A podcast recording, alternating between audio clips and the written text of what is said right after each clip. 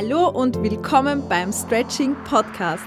Ich bin die Steffi, Gründerin von Caesar Stretching, dem ersten deutschen Online-Stretching-Programm und ich darf dich hier motivieren und inspirieren, deine eigenen Grenzen zu sprengen und deine Träume von Flexibilität und Akrobatik endlich zu verwirklichen. Und ich wünsche dir jetzt viel Spaß.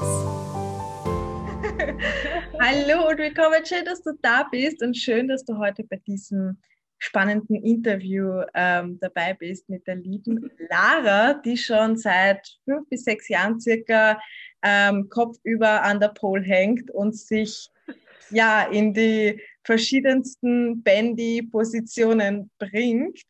Und das war aber nicht immer so. Und genau über das reden wir heute, beziehungsweise gehen wir auch auf deine Skoliose ein. Darauf freue ich mich ganz besonders, weil ja viele Flexiladies immer wieder mich fragen, ja, ich habe eine leichte Skoliose oder ich ha hatte mal Probleme und oder ich habe immer noch eine Skoliose und ich weiß nicht so recht, was soll ich beim Stretching beachten, was ist wichtig und so weiter. Und ich glaube, da kann uns die liebe Lara heute weiterhelfen.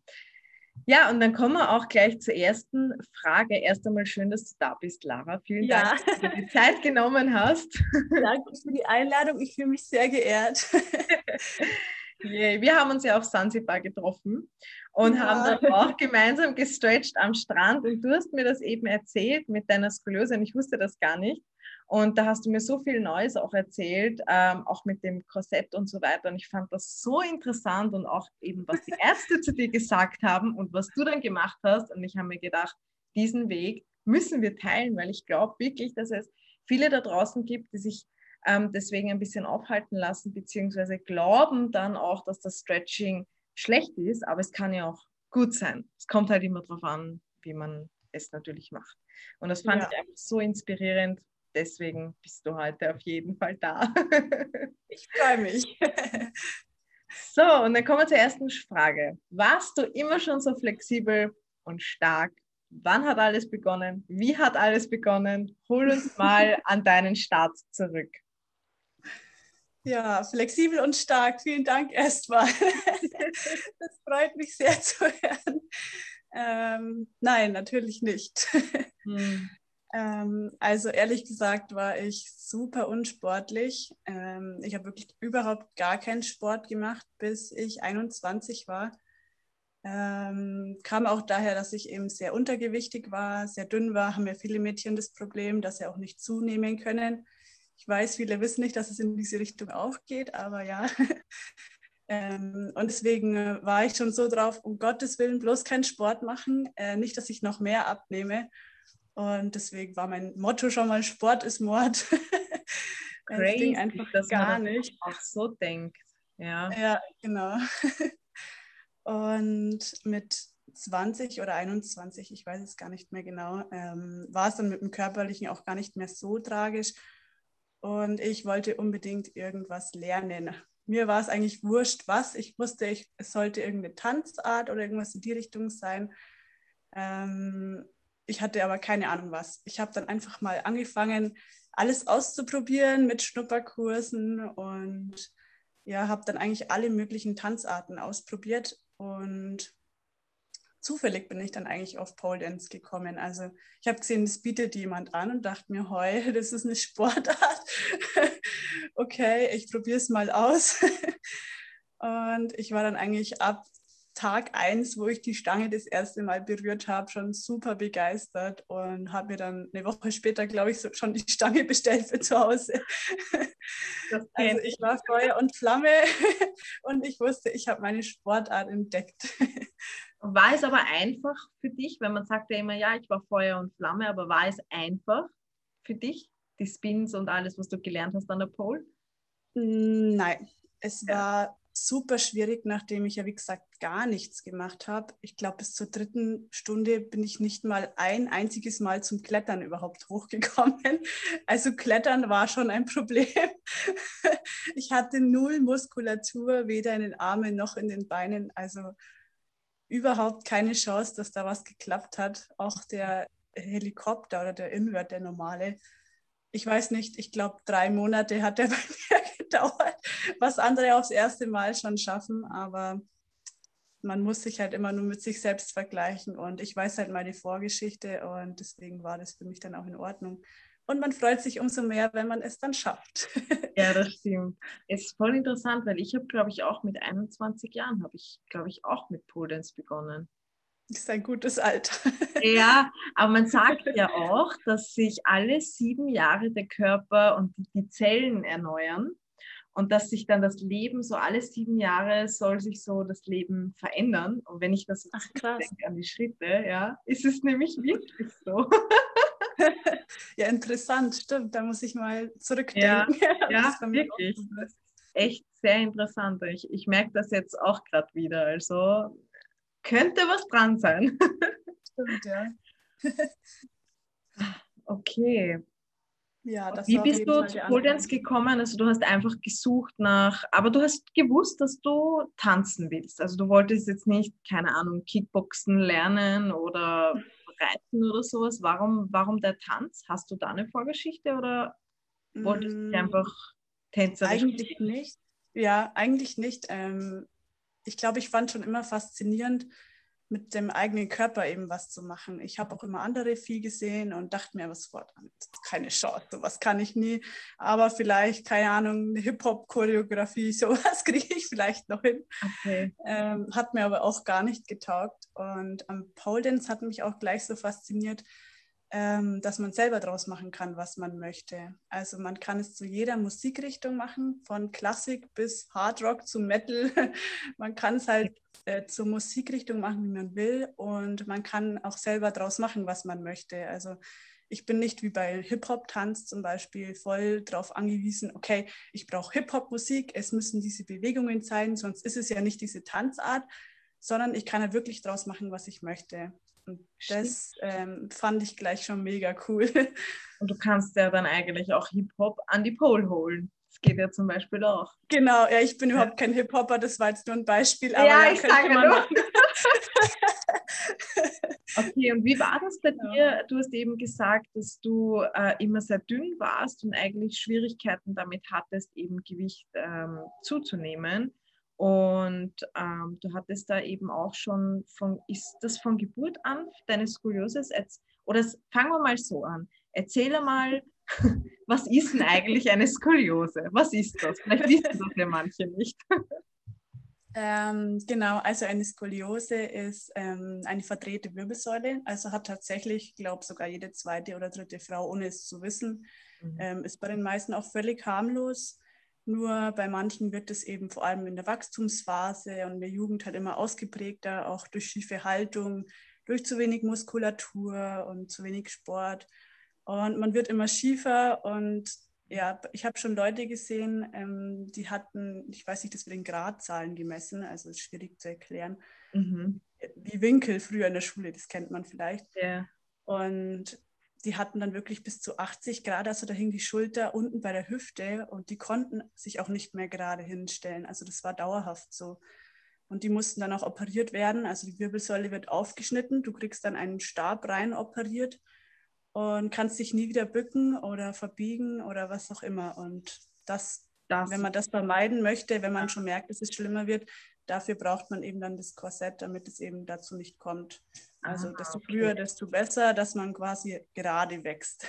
Hm, okay, verstehe. Das ist wirklich interessant. Also ich habe ja auch ähm, eine leichte Skoliose laut Ärzten, aber ich habe es eben nie bemerkt. Also ich glaube, dass manche ähm, Ärzte das natürlich gut meinen, wenn man das anmerkt. Ähm, aber ja. wenn man dann eben, ja, okay, wenn man es als Kind merkt, wahrscheinlich ist es auch wichtig, dass man natürlich schaut in der Wachstumsphase, dass man da gerade wächst. Aber ich glaube, dass das eben, so wie du sagst, viele betrifft und dass das gar nicht mal für viele so ähm, ja, ein, ein, ein negativer Grund ist, sage ich jetzt einmal. Aber bei dir war es ja wirklich schon so weit, dass es dich ähm, beeinträchtigt hat. Wie hast, du das, wie hast du das bemerkt und wie alt warst du da? Mm, ich selber habe es eigentlich gar nicht bemerkt. Ähm, ich muss dazu sagen, ich habe eine Zwillingsschwester. Und nachdem wir komplett dieselbe DNA haben, haben wir auch meistens die gleichen Krankheiten. ähm, es wurde tatsächlich zuerst bei ihr bemerkt und sie hatte das auch ein bisschen krasser noch als ich. Und ich musste natürlich dann mitgehen zur Untersuchung, ob es bei mir genauso ist. Und die haben dann eben beschlossen, dass wir beide ein Korsett tragen sollen. Da waren wir, ich glaube, zwölf Jahre alt, also richtig blödes Alter eigentlich. Mhm. Man muss sich vorstellen, man kommt gerade in die Pubertät, ähm, man hat nicht wirklich viel Selbstbewusstsein. Wir hatten eh schon immer ein Problem, weil wir halt sehr dünn waren und viele Leute kennen das halt nicht. Die meisten haben eben Probleme mit Übergewicht, also mhm. wird man da halt auch schnell mal verarscht damit und dann mussten wir auch noch dieses Korsett tragen. Es war nicht lustig für uns. Hat man das von außen gesehen? Ja. Schon, okay. Ähm, also man muss sich vorstellen, ich kann es ja mal erklären, was ein Korsett ja. überhaupt ist. ähm, man kennt das ja aus diesen alten Filmen, wo die Frauen immer in die Kleider reingeschnürt wurden, damit sie, also wo sie schon fast keine Luft mehr bekommen. Das nennt man ja auch Korsett. Das mhm. ist sowas in der Art, nur aus hartem Plastik. Also wenn die Wirbelsäule jetzt so einen Bogen macht, dann ist zum Beispiel hier, wo der Bogen lang geht, ein Polster und auf der anderen Seite ein Polster und dann wird man da eben reingeschnürt, bis die Wirbelsäule gerade gedrückt wird durch die Polster, die eben am Rücken sind. Also das wird richtig feste zugeschnürt. Also das ist richtig Aber eng. Hast du das unter deinem Gewand angehabt oder drüber? Ja. Achso, ja. okay, drunter, okay, aber man hat es trotzdem gesehen. Genau, also man ja, hat oben drüber das T-Shirt gezogen, aber es hat sich immer abgezeichnet. Nachdem wir auch ja recht dünn waren, hat man das eigentlich immer gesehen. Und wahrscheinlich konntest du dich jetzt auch nicht wirklich, weil ich stelle mir das vor mit so einem zugeschnürten Ding, da kann man sich auch nicht wirklich bewegen. Nee, also man kann sich nur mit geraden Rücken ähm, bücken und es ist ja auch dafür gedacht, dass man sich nicht bewegen kann. Also man soll ja da reinwachsen, damit die Wirbelsäule gerade wächst. Mhm. Und man muss es auch 23 Stunden am Tag tragen. Also man darf eigentlich nur zum Duschen es runter tun. Wir mussten auch damit schlafen, damit in die Schule gehen. Wie lange ähm, hattet ihr das? Ähm, wenn mich nicht alles täuscht, bis wir 18 waren. Danach haben wir, glaube ich, selber sogar beschlossen, dass wir jetzt keinen Bock mehr drauf haben. Ich glaube, wir haben uns sogar das selber irgendwie entlassen. Mhm. Also oft hat man es dann auch mal heimlich weggelassen oder wenn es wirklich 30 Grad draußen hatte. Ich meine, man hat geschwitzt da drin, keine Luft bekommen. Es war wirklich nicht lustig. Aber ich weiß natürlich nicht, wie es heute wäre, wenn wir es nicht getragen hätten. Also. Das stimmt, ja. Also du bist da schon auch im Nachhinein dankbar, eben, dass du das hattest damals, weil wer weiß, wie die Wirbelsäule sich sonst verbogen hätte man kann man nicht wissen. Ja, genau, man weiß es halt nicht. Also, mhm. ich meine, irgendwo hat es mich schon sehr eingeschränkt, vor allem in der Jugendzeit. Ich kann jetzt nicht wirklich an eine sehr glückliche Jugend zurückdenken. Mhm. Aber ja, so ist es halt. Und wie gesagt, aber umso glücklicher bist du ja jetzt, weil du ja Pole Dance entdeckt hast und vor allem auch ja. ähm, Flexibilität für dich entdeckt hast. Wie ja. war das dann, ähm, als du angefangen hast zum Stretchen, auch bezüglich deinem Rücken, hattest du da Angst? Hast du da Zweifel gehabt? Äh, hast du vor allem Schmerzen gehabt? Erzähl mal was darüber. Hm. Also das erste Mal gestretched habe ich dann, glaube ich, tatsächlich in irgendeiner Auf, einer der Aufwärmstunden eigentlich von mhm. Pole Training oder von den Stunden. Und ehrlich gesagt wusste ich gar nicht, dass man den Rücken dehnen kann. Das klingt voll blöd, aber ich dachte immer, alle Leute, die das können, die sind von Natur aus so flexibel. Ich wusste Spagat dehnen, Beine, ganz klar. Aber dass man den Rücken dehnen kann, das wusste ich jetzt gar nicht oder dass man das absichtlich dann so macht. Und uns wurde ja immer beigebracht, nicht krumm sitzen, nicht zu sehr ins Hohlkreuz, immer gerade. Die Rückenmuskulaturen wurde nur darauf hin trainiert, um alles eben steif und gerade zu machen und auch das Korsett. Und dann war ich die erste Stunde da im Pole Dance und wir haben gleich mal als Aufwärmtraining die Cobra gemacht. Und ich dachte mir, um Gottes Willen, ich mache alles kaputt, was ich mir seit fast zehn Jahren aufgebaut habe. Ich darf mich Nein. nicht dehnen. Also ich bin immer mit möglichst steifem Rücken nach oben, damit ich ja nicht dieses Hohlkreuz bekomme. Also ich habe eher dagegen gearbeitet, dass ich ja nicht den Rücken dehne. Und habe das eigentlich erst, ich weiß nicht, wie lange das gedauert hat, bis ich irgendwann gemerkt habe, äh, man schaut sich auch Videos an, man sieht diese ganzen Bandy-Tricks und geht auch mal in eine Flexi-Stunde und da merkt man, okay, man muss den Rücken schon dehnen, damit man da hinkommt. Das geht nicht von alleine und ähm, wenn ich dafür arbeite, kann ich das vielleicht auch schaffen. Mm. Da hat es dann irgendwann mal den Schalter umgelegt. ja, na Gott sei Dank. Und wie war das? Wenn, wo du jetzt die Cobra gemacht hast, hast du da dann, ähm, ja, du hast dagegen gearbeitet, hast, hast du dann Schmerzen verspürt?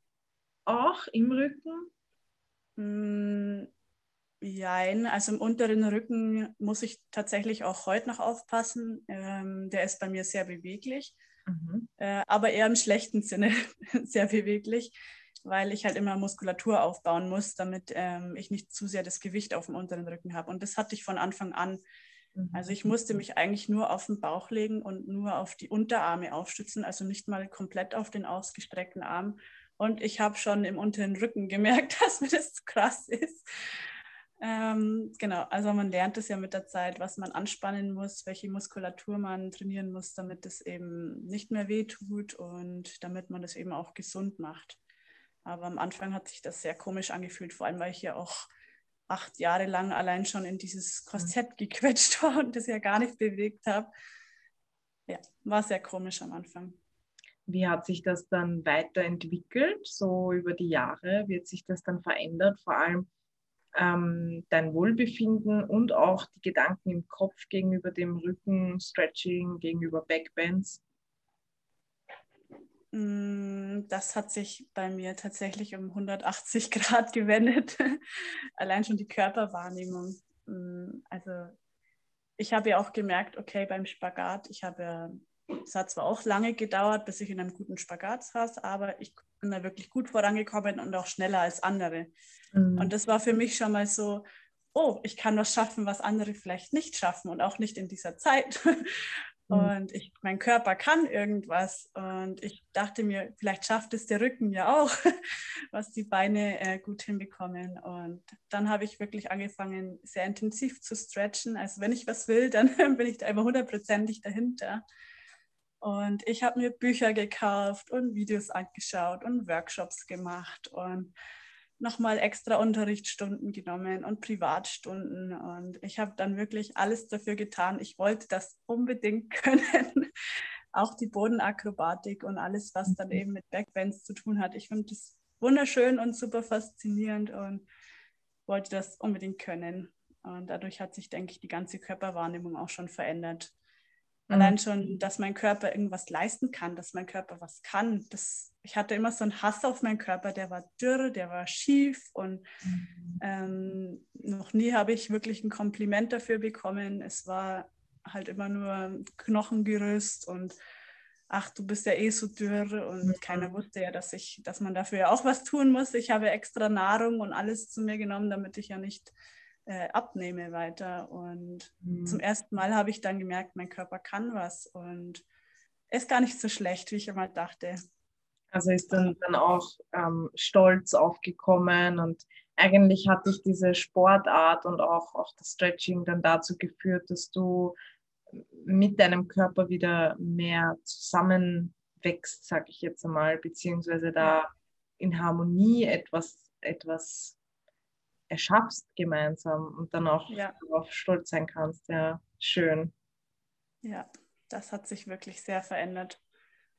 Und ich freue mich jetzt auch total, dass ich das überhaupt für mich entdeckt habe und mhm. so weit gekommen bin. Und wenn man dann auch merkt, es funktioniert, dann packt einen erst recht der Ehrgeiz. Ja, aber zu viel Ehrgeiz ist meistens auch so. Mm. ja, der braucht ja auch Regenerationsphasen und ein bisschen, ein bisschen Ruhe zwischendurch. Ähm, du hast mir erzählt, dass du zu Beginn eher, wo du halt dann bemerkt hast, okay, du kannst den Rücken stretchen und du, du dehnst halt jetzt, dass du dann schon aber auch immer wieder ähm, Schmerzen verspürt hast, beziehungsweise wenn, wenn es halt zu viel war äh, oder zu viel passiv. Und ich glaube, du hast mir dann erzählt, du musstest da enorm viel Kraft aufbauen, eben, damit es dann, wann hat es da Klick gemacht bei dir oder wie, wie war das so? Wie hat sich denn Stretching jetzt zum Beispiel in den letzten Jahren verändert diesbezüglich, jetzt nur beim Rücken? Mm, ja, das ist eine sehr gute Frage. Ich habe tatsächlich von Anfang an ähm, nur, oder nicht von Anfang an, aber am Anfang nur passiv gestretched, weil ich wollte das ja erreichen, ich wollte das können und aktives Stretching kannte ich auch gar nicht. Das äh, hat mir auch nie jemand gezeigt am Anfang. Und ich habe da mich reingedehnt in die Cobra und in die Brücke. Klar spannt man ja automatisch, vor allem auch in der Brücke muss man ja den Rücken anspannen, aber man dehnt dann teilweise, vor allem wenn man eine beweglichere Wirbelsäule hat, dehnt man ja dann doch mehr, als dass man Kraft aufbaut. Und dann war ich mal in meiner ersten Flexi-Stunde, war das, glaube ich, damals. Und die Mädels haben angefangen, im Stand sich nach hinten zu beugen. Und ich weiß nicht, ich glaube, ich habe das keine, gefühlt keine fünf Zentimeter nach hinten geschafft und habe schon gedacht, oh, wie schaffen sie das? Gar keine Chance, wie soll ich das denn halten? Und dann hat die Trainerin damals gesagt, ja, die machen das ja auch jede Woche und die haben ja auch die Kraft dafür aufgebaut. Und ich dachte mir, wie man braucht Kraft dafür. Ich dachte, ich brauche nur die Beweglichkeit, um hinterzugehen. Und dann habe ich auch angefangen, mich in die Richtung zu informieren und habe dann auch sofort angefangen, die Kraft aufzubauen und ähm, vor allem die Cobra auch aktiv zu halten. Also die konnte ich jetzt dann auch, ich glaube ein Jahr später hat es dann gedauert, komplett frei nach oben ziehen und halten, ohne Hände. So sehr habe ich die Kraft aufgebaut. Ich habe mal wirklich mich richtig reingehängt und wollte auch unbedingt aus dem Stand in die Brücke gehen können. Das weiß ich noch.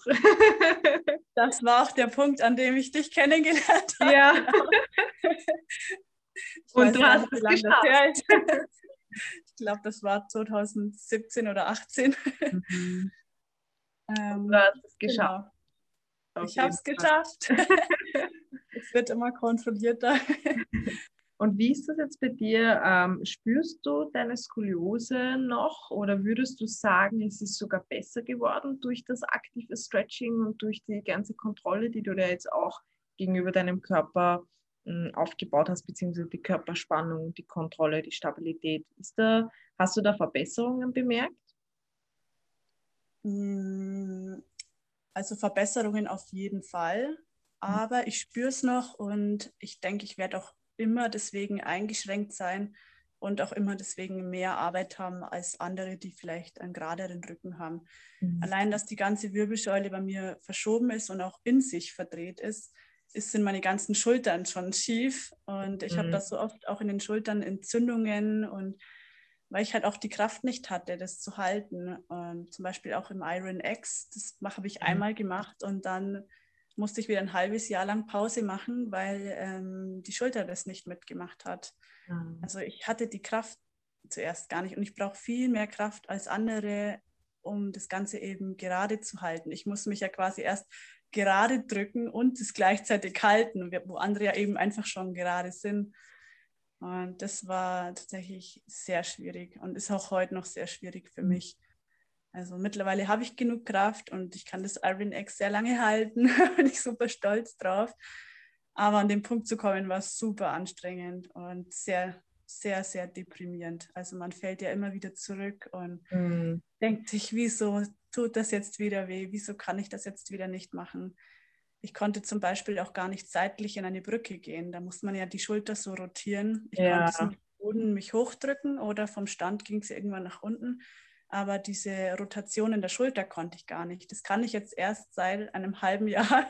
da bin ich jetzt auch super stolz drauf, weil ich jetzt die Muskulatur in den Schultern endlich habe, um die eben gerade zu richten. Ich weiß nicht, wie ich es besser erklären soll. Ja, es ist vor allem, ich finde es so schön rauszuhören, dass du eben sagst, okay, du bist eingeschränkt, du hast halt diese Skoliose, du hast diese Fehlhaltung, das ist da, du bist dir dessen bewusst, aber du findest ja trotzdem Wege, wie es trotzdem möglich ist, weil du halt trotzdem etwas dafür tust. Das heißt, ja. viele, glaube ich, geben im Vorhinein schon auf und sagen, na, ich habe eine Skoliose, das lasse ich lieber und, und, und ja, geben dann einfach auch auf. Dabei kann es erstens ja auch die ganze Kraft, die man aufbaut, sehr gut sein für die Körperhaltung. Und man sieht halt auch, es ist möglich, wenn man wirklich will. Wo ein Wille ist, ist auch ein Weg genau. und das zeigst du halt auch sehr schön, weil ja, natürlich muss man was dafür tun und natürlich muss man auch zum Teil mehr dafür tun. Und ich glaube auch jetzt nicht nur, dass man kraftmäßig mehr tun muss, wenn man eingeschränkt ist, sondern man muss eben auch aus dem Kopf viel, viel mehr tun. Man muss ja. sich ja auch im, im, ja, die Gedanken verändern, dass man überhaupt dorthin kommt. Ja, das Problem ist eben auch, dass die Ärzte einem immer völlig andere Sachen einreden. Ähm, ich war ja dann auch oft bei Ärzten, vor allem mit meinen Verletzungen. Ich hatte ja im Rücken oft dann irgendwas, wo ich mir was eingeklemmt habe oder eben diese Entzündungen in der Schulter. Und ich wurde so oft zurückgeworfen und aufgehalten und jedes Mal sagen mir die Ärzte, um Gottes Willen, die Sportart geht gar nicht, die müssen sie sofort aufhören. Ähm, das ist das Schlechteste, was sie tun können und ähm, das wird nie besser werden es, sie werden diese Probleme immer haben, damit machen sie es nur schlimmer. Also ich bin jedes Mal vom Arzt rausgegangen und muss mich erstmal zusammenreißen, dass ich nicht gleich losheul. Habe mir dann im Internet schon gedacht, so, der kann mich mal. ich habe das für mich entdeckt, meine große Liebe, und ich werde das immer weitermachen. Aber das zu hören ist natürlich schon schlimm und ähm, das macht auch was mit einem. Man denkt sich, okay, vielleicht hat er recht, vielleicht mhm. sollte ich aufhören, vielleicht äh, mache ich mich kaputt, vielleicht ähm, kann ich in 20 Jahren äh, meine Arme gar nicht mehr bewegen oder man weiß es nicht. Aber mhm. ja, nachdem es besser geworden ist dadurch und ich habe auch eine sehr gute Physiotherapeutin gefunden, die mir auch gesagt hat, das ist das Beste, was du machen kannst. Mhm. Gerade für die Skoliose, diese Rückenmuskulatur aufbauen, die ja auch die Wirbelsäule stabil hält und den Rücken. Die Muskulatur in den Schultern, die ich ja auch brauche und die das ja alles besser macht. Das muss ich ja machen und das, dadurch wird es eigentlich besser. Also mhm. kann ich, ich glaub, nur empfehlen, da nicht ja. unbedingt sofort auf die Ärzte zu hören das ist ja auch das, ähm, wenn du merkst, dass es dir besser geht dadurch Eben. und du merkst, Eben. wie dein Körper sich verändert. Ich glaube, das ist viel wichtiger, als, als äh, dass, dass es dir jemand anderes sagt. Aber man muss ja auch dazu sagen, dass die Ärzte das ja auch sagen müssen, weil die müssen sich ja auch irgendwo selbst absichern, weil wenn du dann sagst, nach einem halben Jahr und weiß nicht, du musst operieren oder kannst dich gar nicht mehr bewegen und dann sagst du, ich war bei dem Arzt und der hat mir das nicht gesagt, dann ist das halt, ja, genau. ist immer schwierig. Ich habe ja auch so eine Ärztegeschichte, wo mir ein Arzt eben gesagt hat, nein, Spagate und Poldens und generell sofort aufhören, nicht machen und sie werden eine künstliche Hüfte haben bald und dann müssen wir operieren und was weiß ich. Und nach fünf Jahren ist es immer noch nicht so. Aber natürlich, man muss halt trotzdem, wenn man weiß, dass da eine Fehlhaltung ist, ich glaube, umso mehr muss man auf seinen eigenen Körper hören und wirklich, wenn da etwas ist, so wie du eben sagst, wenn du Schmerzen hast, dann gehst du auch zum Arzt und lass dir das anschauen und das sind dann Entzündungen. Dass wenn man ja. merkt, dass da was ist, dass man dann intensiv auf den Körper halt auch hört. Was ja. machst du jetzt zum Beispiel, wenn du merkst, ähm, du hast dich wieder ein bisschen überfordert und es ist jetzt zu viel gewesen? Was, was machst du dann zum Beispiel? Mm, es kommt darauf an, wie schlimm es ist. also wenn es jetzt einfach was ist, was ich schon kenne mittlerweile mit der Schulter wieder, ähm, dann kennt man ja seinen Körper mittlerweile und weiß, was er braucht. Ich versuche zumindest die Schultern zu schonen. Ich kann nicht ganz ruhig liegen. Dann denke ich mir, okay, ich nutze die Zeit, die ich jetzt einfach die Schultern nicht trainieren kann und fokussiere mich jetzt komplett auf meinen Spagat oder mhm auf meinen aktiven Spagat, auf irgendwas, was eben nichts mit den Schultern zu tun hat und nutze einfach die Zeit, um an einem anderen Bereich weiterzukommen, wo du normalerweise vielleicht alles dehnst, kannst du sagen, okay, ich habe jetzt einen Monat Pause mit dem oberen Bereich, jetzt halt fokussiere ich mich voll auf den unteren und freue mich dann auch über diesen Fortschritt. Und mhm. ähm, das Gleiche ist, wie wenn man jetzt eine Zerrung im Bein hat, dann lässt man halt einfach die Beine mal stehen und fokussiert sich auf den Rücken. Also man hat ja andere Körperteile, auf die man sich fokussieren kann. Man muss ja nicht gleich sofort alles pausieren und ich glaube, dass alles ähm, kaputt ist und wehtut, ist ja eher selten oder dann hat man schon viel falsch gemacht. Dann ja. sollte man auf jeden Fall erstmal komplett Ruhe ja. geben. Einmal eine Ruhe geben. Und du hast ja gesagt, das hat mich gewundert, du hast gesagt, du liebst die Black Roll.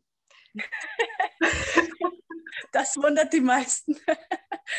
Also du holst dir dann schon auch, und du hast ja auch gesagt, du gehst zu einer Physiotherapeutin, was ich auf jeden Fall jedem empfehlen kann. Also ich weiß nicht, auch bei mir, Physiotherapie ja. hat so viel verändert. Das ist so eine Privatstunde, wo du über deinen Körper, weil jeder Körper ist ja anders, jetzt keine Anatomiestunde, sondern wirklich, du lernst, wie dein eigener Körper funktioniert. Und es ist so ja. viel wert. Ähm, ja. Aber du nutzt eben auch Helferlines, wie zum Beispiel eine Black Roll. Und ja. magst das sogar. Ja, ich lieb's. Also eine Black Roll ist ja eigentlich dafür gedacht, um die Faszien auszurollen, aber ich nutze sie tatsächlich auch, um den Rücken einzurenken. Ah, okay. Es gibt ja da verschiedene Arten von Black Rolls und sich da drüber zu rollen und zu merken, okay, es ist alles einmal durchgeknackst, da geht es mir gleich wieder besser. Oder wenn eben eine Stelle sehr schmerzt, dann bleibe ich da extra drauf und weiß nicht, vielleicht bin ich ein bisschen masochistisch veranlagt, aber ich weiß, danach ist es besser und deswegen mhm. äh, mache ich das auch gerne und weiß, dass es mir gut tut. Ja. Also, Perfekt. Genau. Also ich meide die Black Roll eher und mache sie wirklich nur in Notfällen. Wenn mein Körper schreit, mach es jetzt endlich, du brauchst das. Ja. Sie ist schon sehr hilfreich. Ja, eh, es ist ja wirklich, es ist ja wirklich hilfreich, das muss man schon sagen. Und was ja. war jetzt da, wenn du so zurückdenkst und was fällt dir da als erstes ein, so dein größtes Learning schlechthin von den letzten Jahren oder von dem Ganzen? Hm, schwer zu sagen. Eigentlich nicht aufzugeben. Also sich, auch wenn man ein Arzt einem dagegen spricht, sich auf jeden Fall eine Zweitmeinung zu holen und selbst auf seinen Körper zu hören, also selbst zu schauen, okay, aber mir hat es doch was gebracht und seitdem ist es doch besser und es fühlt sich doch besser an. Wieso sollte ich dann aufhören? Also ein bisschen auch in sich selbst reinzuhören und nicht ähm, sich gleich alles ausreden zu lassen.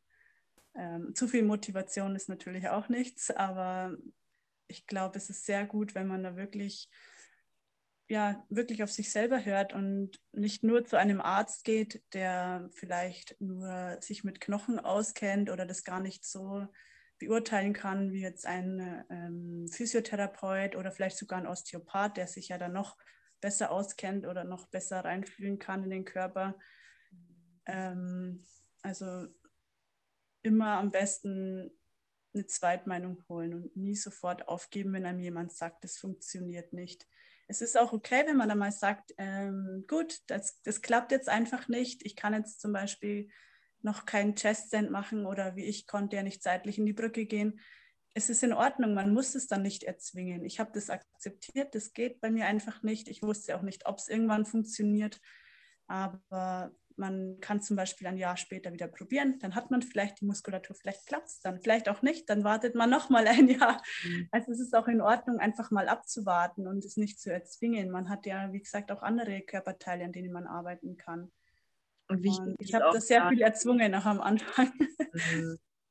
Ja, die Basics halt auch einzuhalten. Ich glaube, so wie du sagst, eben wenn eine Figur nicht funktioniert oder halt ein Einstieg in die Brücke, dass du das nicht erzwingst und dich dann vielleicht genau. verletzt, genau. sondern dass du da weiterhin Mobilität, Stabilität, Kraft aufbaust und einfach bei den Basics bleibst und das weiterhin durchziehst. Ist ja auch ganz, genau. ganz wichtig. Ja. Schön. Ja, aber schön, wie du das nochmal sagst, dass man sich erstens, also dass man nicht aufgeben soll, wenn etwas eben nicht gleich klappt oder wenn man da eben ein bisschen eingeschränkt ist und aber vor allem sich nicht aufhalten lassen soll von anderen Menschen oder eben auch Meinungen, sondern wenn man etwas halt wirklich will. Und da ist halt, glaube ich, auch immer die Frage, was will ich wirklich? Weil du. Wie sehr will ich es? Genau, wie sehr will ich es? Weil dann ist es einem das halt auch wert. Aber wenn man eben zum Beispiel sagt, na, also eigentlich, ja, ich will das nur, weil die, der das jetzt auch macht und dann probiere ich das halt einmal, dann ist das halt auch nicht dieses Feuer fehlt da, glaube ich, auch dafür. Und dann macht man das natürlich auch nicht, ist klar. Aber dann ist es auch in Ordnung, dann muss ja, man es nicht total. machen. Ja. Genau, dann gibt es eben andere Sachen, die einem wichtiger sind. Aber wenn man sagt, man so lebt dafür und wie ich, man hat das einfach entdeckt, dann gibt es da keinen Weg drumherum. Und einfach weitermachen. Ja, und es gibt ja so viele Möglichkeiten, das auszuleben. Also wenn ja. irgendwas nicht funktioniert, muss man ja nicht ganz aufhören, dann funktionieren ja. andere Sachen besser. Also man findet ja immer einen Zwischenweg. Mm, auf jeden Fall.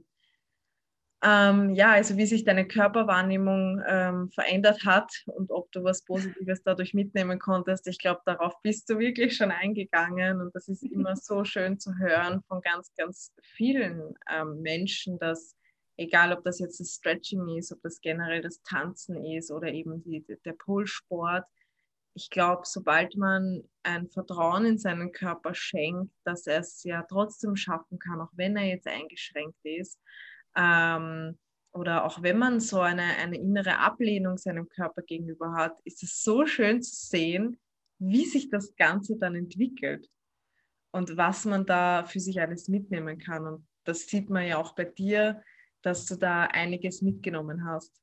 Das ja. Stimmt. Das sieht man bei dir auch. ja, das sehe ich selber auch. Und ich habe auch von vielen Leuten schon gesagt bekommen, wie sehr sich das verändert hat. Und ähm, auch mein Freund, eigentlich, den habe ich ja schon fast seit Anfang an von Paul. er sagt auch, wie krass sich das verändert hat und auch mein Selbstbewusstsein und mein Umgang mit dem Körper und die Selbstliebe einfach, die man dadurch findet. Mhm. Allein schon, wenn man merkt, was man schaffen kann und was man erreichen kann und dass der eigene Körper eben was schafft, wo man nie dachte, dass er irgendwas schafft oder auf die ja. Reihe kriegt. Ja, das ist, das ist so schön. Was würdest du jetzt ähm, persönlich Anfängern empfehlen, die was jetzt auch vielleicht sogar eine Skoliose haben und, und mit äh, dem Polsport beginnen wollen oder eben mit dem Stretching? Was würdest du da persönlich sagen, ist das Wichtigste als Anfänger? Also ich würde sagen, das Allerwichtigste ist eigentlich von Anfang an, also wenn man wirklich gut werden will und das wirklich schaffen will, von Anfang an aktive Flexibilität aufzubauen. Also Stretchen ist super wichtig, aber immer nur aktiv. Vor allem, wenn man eine Skoliose hat, ist diese Stabilität im Rücken super wichtig. Und deswegen würde ich wirklich ab Tag 1 aktive Flexibilität und auch den Gegenspieler, also Bauchmuskeln, mhm. super wichtig, dass man diese beiden Sachen trainiert, dass man eben eine gute Körperspannung bekommt und das alles stabil hält. Mhm. Und auch ganz wichtig, vor allem wenn man eine Skoliose hat, nur auf seinen eigenen Fortschritt zu schauen. Man sieht immer die anderen, die vielleicht es so schon schneller können oder schon besser können oder von Anfang an schon Dinge können, wo man sich mit einer Skoliose eben schwieriger tut, weil man vielleicht einfach die Sachen erst lernen muss oder erst ähm, die Kraft dafür braucht, wo andere vielleicht schon haben. Zum Beispiel beim Helikopter hat bei mir damals die Trainerin immer gesagt, einfach nur hinterkippen, einfach nur kippen. Und ich konnte das Kippen nicht. Und ich weiß heute, ich kann meinen unteren Rücken nicht rund machen. Also ich habe, selbst wenn ich den Rücken ganz rund mache, habe ich den immer noch gerade oder sogar einen leichten Hohlkreuz. Mhm. Und andere können sich eben einfach abrollen. Also die können tatsächlich dieses Hinterkippen ich muss das eben komplett aus der Kraft machen, nur aus den Bauchmuskeln eigentlich mich hochziehen. Also das habe ich immer nicht verstanden. Wieso können das alle? Wieso dauert das bei mir drei Monate, bis ich einen Helikopter hinbekomme? Ja. Und da ist es ganz wichtig, auf seinen eigenen Körper zu schauen und auf seine eigenen Fortschritte und was ist meine Vorgeschichte, was ähm, wie stolz kann ich auf mich sein, bis, bis dahin schon erreicht zu haben. Und sich, sich denke, einfach auch mal Zeit zu geben und nicht so viel Stress ja. Ja. ja, nicht demotivieren lassen, wenn es bei anderen schneller klappt, die vielleicht einen gesunden Körper haben, der nicht schief ist. Mhm. Für die ist es einfacher. das stimmt, ja, da hat man auf jeden Fall Vorteile. Ja, und wie gestaltest du jetzt ähm, dein Training aktuell? Hast du da spezielle Routinen? Was ist dir da besonders wichtig aktuell? Hm, ich bin tatsächlich ein sehr intuitiver Trainer in dem Sinne. Ähm, ich wärme mich auf, also meistens sehr intensiv, mit durch Stretching auch und merke dann schon beim Aufwärmen, was ist heute gut und was nicht. Es ist ja oft tagesabhängig, bei mir zumindest. Und ich merke dann schon, mh, hm, der Rücken ist, macht heute nicht so mit, aber die Beine sind richtig gut. Und dann denke ich mir, gut, was mache ich? Wenn die Beine gut sind, dann meistens irgendwas an der Pole besser. Wenn es im Rücken richtig gut ist, dann freue ich mich auf ein bisschen Bodenakrobatik oder auf bändigere Pole-Moves. Also ich entscheide das eigentlich immer während dem Aufwärmtraining, ähm, wie ist mein Körper heute drauf, wie ist mein Kreislauf mhm. und ähm, wie viel kann ich mir heute zumuten und je nachdem gestalte ich dann das weitere Training und je nachdem dauert es dann auch schon mal drei bis fünf Stunden. Kennt das, wenn man das da reinkippt. es eskaliert. Und was stretchst du jetzt aktuell ähm, am liebsten? Mm, ich denke, am liebsten stretcht man immer die Dinge, die einem schon am leichtesten fallen. Okay. Ähm, das heißt die also, Beine. Am, genau, am leichtesten war für mich eigentlich schon immer der Spagat. Also theoretisch muss ich dafür nicht dehnen. Ich sitze auch kalt schon im Spagat. Das mhm. war nicht immer so, also ich bin da richtig stolz drauf, aber es ist natürlich schön, wenn man dann nach zwei Minuten Aufwärmen schon einen leichten Überspagat hat. Das geht natürlich schnell, ist easy und man hat nicht so lange Aufwärmzeit als für den Rücken, wo ich halt zum Beispiel mich eine Stunde aufwärmen muss. Und wenn ich nur zehn Minuten rumsitze, ist er schon wieder kalt. Es ist halt sehr anstrengend. Ähm, also die Beine fallen mir definitiv leichter und machen dann natürlich auch ein bisschen mehr Spaß. Ja. ähm, verwendest du dann auch beim Rücken Backwarmers? Mm, ja, meistens zum Aufwärmen. Ja, also das hält den Rücken tatsächlich länger warm und dadurch funktioniert es für mich auch besser. Mhm, ja, aber ich habe ja die auch, ich habe mir am Anfang gedacht, was ist das für ein Stofffetzen? Kann ja auch ein T-Shirt ja, das stimmt. aber, ja, gell? aber ich glaube, wenn man die einmal benutzt, ist es der Hammer. Ich liebe sie. Ich, ja. ich habe tatsächlich, hab tatsächlich auch einen an jetzt. Ah, cool. Die beste Farbe. Ja. ah, wie cool. Und ähm, wie motivi motivierst du dich für Stretching? Also musst du dich noch motivieren oder hast du auch mal so Down-Tage, wo du absolut keinen Bock hast? Wie motivierst du dich dann?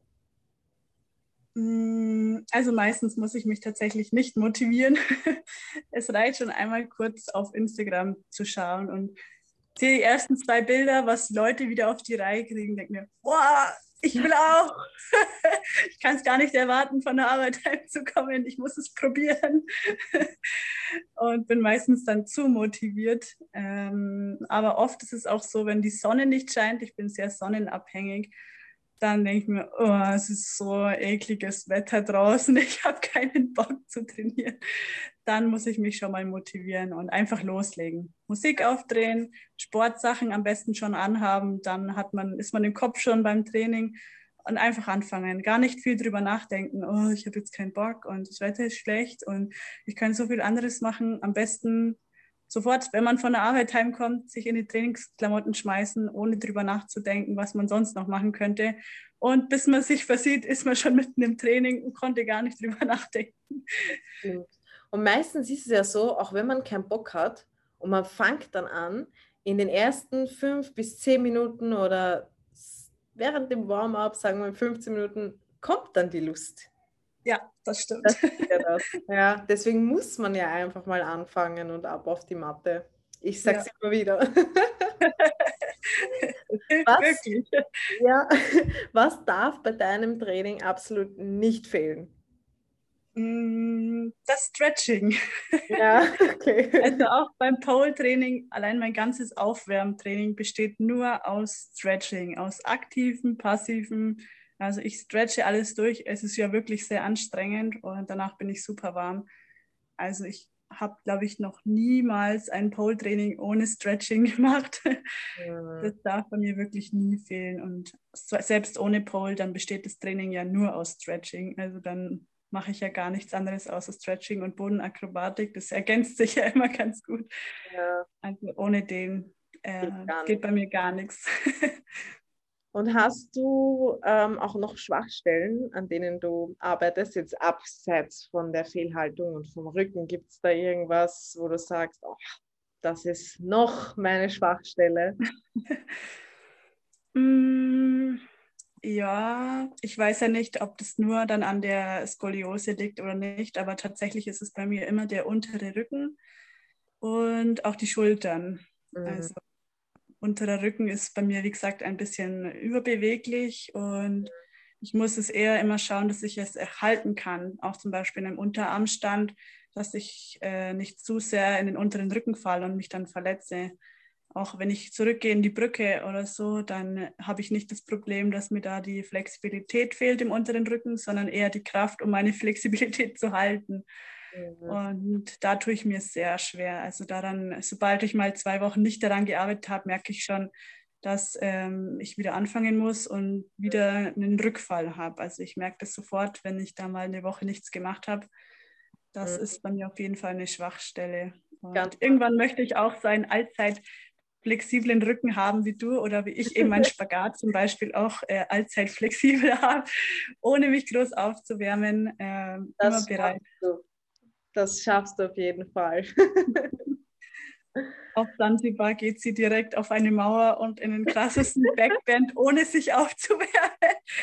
Naja gut, man muss ja dazu sagen, bei 30 Grad im Schatten ist man Ja so gut, da ist man wärmer. Ja, das, das, das stimmt. Fall. Ja, aber das stimmt schon. Vor allem ähm, das mit der Kraft, da, da, ist ja auch das Prinzip use it or lose it. Das ist ja auch bei der Flexibilität so. Aber ich glaube, da merkt man es dann ganz schnell, wenn man ähm, auch an eben so extremen Sachen. Also bei mir ist das zum Beispiel immer beim Chest denn so.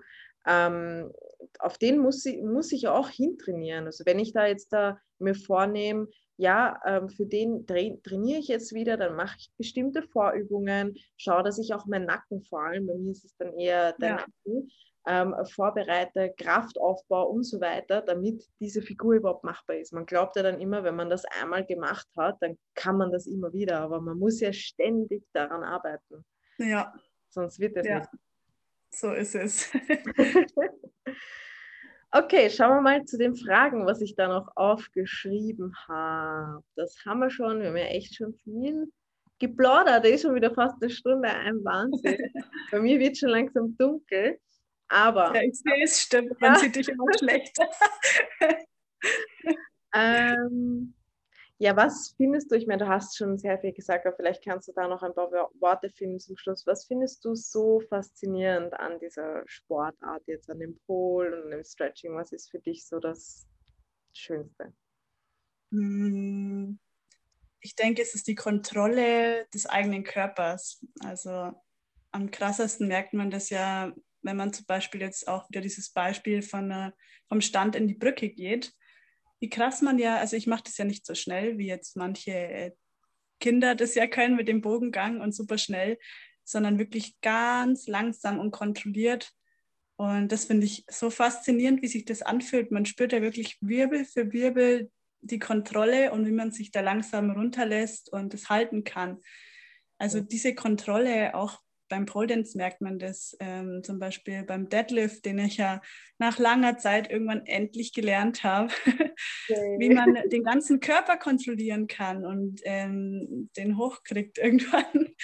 Also das finde ich super faszinierend, was man da lernen kann und erreichen kann mit seinem eigenen Körper, was man vorher nie gedacht hätte, was der überhaupt schaffen und leisten kann. Und das zeigt einem diese Sportart auch immer wieder. Man hat auch so schnell Fortschritte und ich liebe es. das Unmögliche möglich machen. Genau, so schaut es ja oft aus. ja, eh, das stimmt. Ähm, was wünschst du dir für die Pole-Szene zukünftig? Mm, ich wünsche mir, dass die Trainer oft mehr auf die körperlichen Beschaffenheiten eingehen von den Schülern weil mir ja damals, wie gesagt, auch gesagt wurde, man muss nur kippen, man muss nur da, aber eigentlich schauen sie gar nicht richtig, ähm, was braucht jetzt diese Person vielleicht wirklich, um da hochzukommen. Dann hätte ich vielleicht auch nicht so lange gebraucht, wenn ich gewusst hätte, ah, okay, ich brauche einfach mehr Bauchmuskeln, da fehlt es mir, weil ich brauche halt einfach mehr Kraft als andere, um hochzukommen. Kann man vielleicht nicht jedem Trainer zumuten, sich da auszukennen, aber ich denke, als Trainer sollte man sich dann schon in ähm, diese Richtung weiterbilden und ja auch wissen, wie funktioniert der Körper und wie sind auch die verschiedenen körperlichen Beschaffenheiten. Ich sage auch immer gerne, ich habe ja sehr kurze Beine und einen langen Oberkörper. Und da merkt man zum Beispiel ähm, beim Needle Scale, wenn man den lernen möchte, ähm, jemand mit meiner Statur braucht einen viel krasseren Backbend im unteren Rücken, um den Needle Scale gerade zu bekommen. Mm. Und das wusste ich auch immer nicht. Das habe ich auch von, ähm, ich glaube, die Katie war das sogar, die mir das mal gesagt hat. Mhm. Fand ich super interessant und finde ich auch mega wichtig zu wissen, weil dann kennt man seinen eigenen Körper, dann weiß man, okay, daran muss ich mehr arbeiten, weil ich halt eben andere körperliche Voraussetzungen habe als eine, eine andere Person, die vielleicht an, an, an anderen Sachen arbeiten muss. Und ich finde es wichtig, dass ein Trainer das weiß und auch die Schüler da unterstützen kann, weil ich denke, dann ist man nicht so unmotiviert, wenn etwas so lange nicht klappt. Ja, ich glaube, da ist halt auch, dass man ähm, auch bewusst darauf eingehen kann, ähm, um den Schülern oder von Anfang an den Leuten zu vermitteln, hey, jeder Körper ist anders. Nur weil das jetzt bei dem klappt innerhalb von einer Stunde oder innerhalb eines Kurses, heißt es nicht, dass es bei dir auch klappen muss und dass man da auch wirklich bewusst drauf eingeht und sagt, dass man, dass sich jeder Mensch halt auch Zeit geben ähm, darf. Und ich glaube, wenn man seinem Körper selbst Zeit gibt und sich eben, wie du gesagt hast, nur auf sich fokussiert, nur mit sich selbst vergleicht, da merkt man ja auch den Fortschritt. Und ich glaube, ja. dass es einfach das Aller, Allerwichtigste ist, dran zu bleiben und weiterzumachen. Dann lernt man sich kennen und man wird besser in dem Ganzen und man erreicht es natürlich auch, das Ziel. Und ja. man wird sich selbst halt auch bewusster und seinem Körper bewusster. Ja, da genau. hast du schon recht, da habe ich auch schon einige Fälle gehabt. Aber ja, ist halt auch, auch schwierig. Ähm, was möchtest du der Flexi-Community unbedingt noch mitgeben zum Schluss? Mm, hört auf euren Körper und gebt nicht auf. Also schaut wirklich, dass ihr auf euren Körper hört. Ja? Schaut, okay, ist es jetzt gerade der Schweinehund, der mir sagt, dass ich das jetzt nicht machen soll? Oder ist es vielleicht der weiß nicht, wie heißt der andere Hund, der Motivationshund,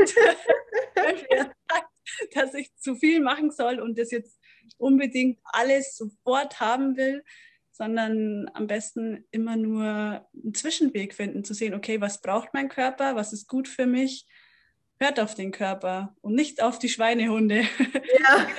noch in die andere Richtung. Wir brauchen einen Namen für den anderen Hund. Mir fällt da spontan ein Motivationstiger irgendwie, weil der Tiger ja auch so, äh, ich will das. Dann nennen wir es Motivationstiger. Weder also, auf Tiger hören, noch auf den Hund, hör auf, auf den Hund, sondern nur auf den Körper, genau. Also das finde ich am aller, allerwichtigsten, ob man eine Krankheit hat oder nicht, egal wie die körperlichen Voraussetzungen sind. Ich denke, damit fährt man am besten und damit kommt man auch am besten voran und hat nicht wegen Verletzungen mal große Ausfälle oder kann ja vielleicht gar nichts machen, sondern dann, denke ich, sieht man auch am schnellsten seinen Fortschritt. Mm, das auf jeden Fall. Schöne Worte zum Abschluss. Ja. Ähm, wenn jetzt jemand dabei ist von den Zuhörern ähm, und der möchte unbedingt mit dir in Kontakt treten, dich anschreiben, was auch immer, auch bezüglich Skoliose-Themen, ich glaube, du bist ja da ähm, ganz gut auf, auf Instagram vielleicht ähm, erreichbar und, und stehst auch zur Verfügung für für Anfragen. Ähm, wie kann man dich da am besten, oder hast du andere Kanäle? Ich weiß nicht, wie kann man dich am besten erreichen, wenn jetzt da jemand ist, der sagt, hey, ich möchte der Lara schreiben? Warum auch immer. Hm, tatsächlich eigentlich am besten über Instagram. Also Schon. auf meinem Instagram-Profil bin ich eigentlich jeden Tag, da bin ich immer gut zu erreichen und ja, ballert mich ruhig zu mit Fragen oder wenn ihr auch eine Skoliose habt, dann kann ich euch gerne Tipps geben, natürlich nur aus eigener Erfahrung. Ich bin kein Arzt, aber wenn ich euch irgendwie helfen kann oder motivieren kann, dann her damit. Recht wir generell nur, das sollte man vielleicht auch noch zum Schluss anmerken, dass wir da nur aus persönlichen Erfahrungen sprechen, natürlich keine medizinische Ausbildung haben oder Physiotherapeuten sind. Wir sprechen da immer nur aus persönlichen Erfahrungen und das muss nicht bei jedem Menschen so sein. Aber ich finde, du bist da eben eine gute Motivation und ein gutes Beispiel, dass es eben trotzdem möglich ist. Und ja, eben, wie gesagt, ihr könnt es der Lara gerne schreiben. Ähm, Pol Underline Lara ist dein Instagram-Name. Ich werde es auf jeden Fall in den Folgenotizen ähm, verlinken, dein Instagram-Profil. Dann könnt ihr direkt hinklicken. Und ja, dann würde ich auf jeden Fall sagen, Dankeschön, liebe Lara, und für die Zuhörer noch, wenn du jetzt da reingehört hast und du bist super motiviert und gehst sowieso gerade auf Instagram und willst der Lara schreiben, dann ähm, mach doch einen Screenshot, tu den in deine Story, verlink uns beide und dann freuen wir uns, wenn wir dich hier mit diesem Interview motivieren konnten. Würde mich riesig freuen, ja. Yes. Danke dir auf jeden Fall, dass du da warst. Und danke für deine Motivation und für deine wunderschönen Worte. Vielen lieben Dank für die Einladung. Ich fühle mich super geehrt, dass du mich überhaupt gefragt hast. Und ja, ich hoffe, wir können ein paar Leute motivieren. Auf jeden Fall.